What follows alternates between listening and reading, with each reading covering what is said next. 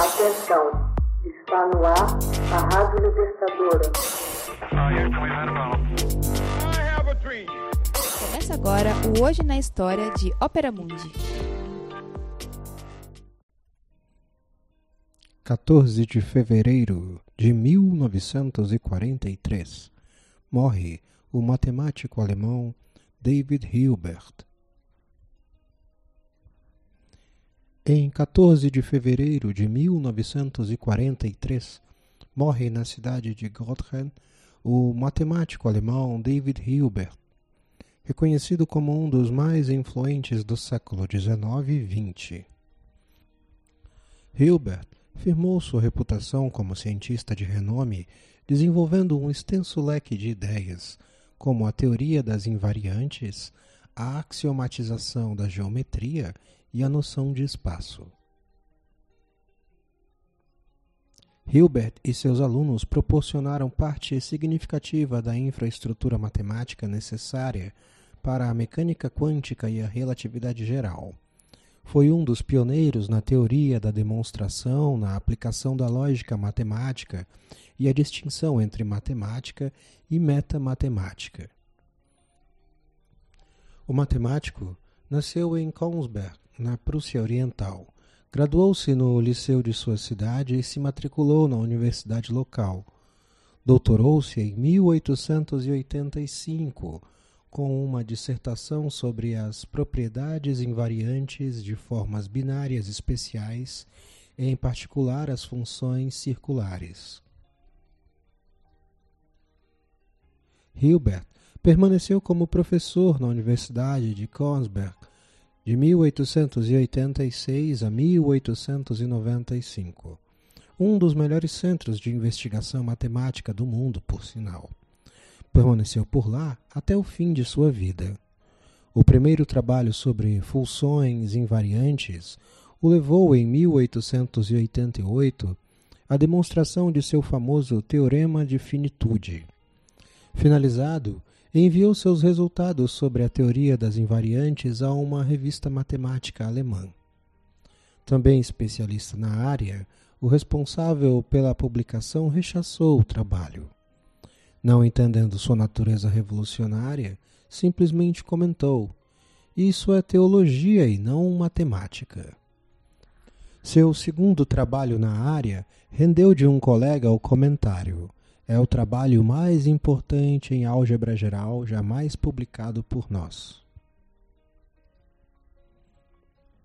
Seu texto Fundamentos da Geometria, publicado em 1899, substituiu os tradicionais axiomas de Euclides por um sistema formal de 21 axiomas. Esse enfoque estabeleceu o sistema axiomático moderno. Segundo Hilbert, Elementos como ponto, reta e plano podem ser substituídos por mesas, cadeiras, jarras. O que se discute são suas relações definidas. Os axiomas unificaram a geometria plana e a sólida de Euclides num único sistema. Hilbert propôs uma lista com dezenas de pontos a serem resolvidos no Congresso Internacional de Matemáticos em Paris em 1900 os 23 problemas de Hilbert, como foram chamados. É reconhecido que este foi a recompilação de problemas abertos mais exitosa produzida por um único matemático. Alguns foram resolvidos em pouco tempo, outros foram discutidos durante o século XX. Uns poucos se tornaram irrelevantes e outros continuam sendo um desafio para os matemáticos.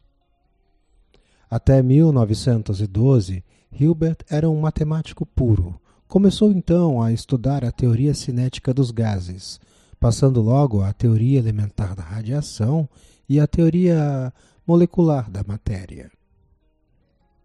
Convidou Albert Einstein a ministrar aulas em 1915 sobre a relatividade geral e sua teoria da gravidade em desenvolvimento.